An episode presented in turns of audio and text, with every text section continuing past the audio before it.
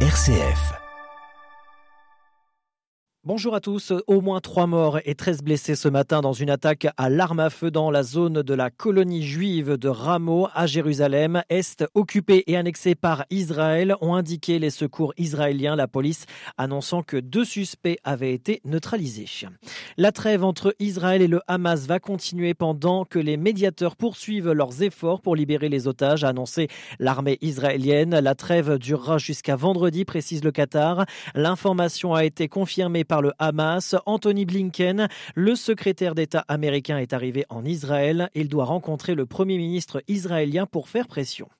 La, COP 28 s'ouvre aujourd'hui à Dubaï, organisée par les Émirats arabes unis, la 28e conférence des 197 États partis à la Convention cadre des Nations unies sur les changements climatiques va durer jusqu'au 12 décembre. Le pape a annoncé qu'il ne serait finalement pas présent pour cause de symptômes grippaux. Plusieurs personnalités seront présents à l'image d'Emmanuel Macron ou encore Bill Gates.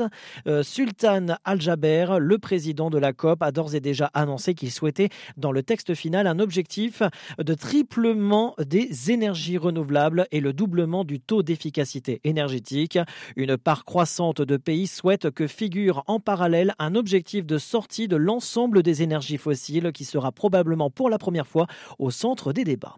La circulation des trains pourrait être perturbée ce vendredi en raison d'un mouvement social national du SNCF Réseau qui fait partie des cinq sociétés du groupe SNCF. Des conséquences sur le trafic sont possibles dès ce soir jusqu'à samedi matin. Les fiches horaires des lignes concernées sont à retrouver la veille à partir de 17h sur le site TER Grand Est. L'inflation a fortement ralenti en France en novembre à plus 3,4% sur un an après 4% en octobre selon les données provisoires communiquées par l'INSEE. Les ministres français invités à désinstaller les applications de messagerie comme WhatsApp, Signal ou Telegram, selon Elisabeth Borne, ces applications de messagerie instantanée ne sont pas dénuées des failles de sécurité et ne permettent donc pas d'assurer la sécurité des informations échangées.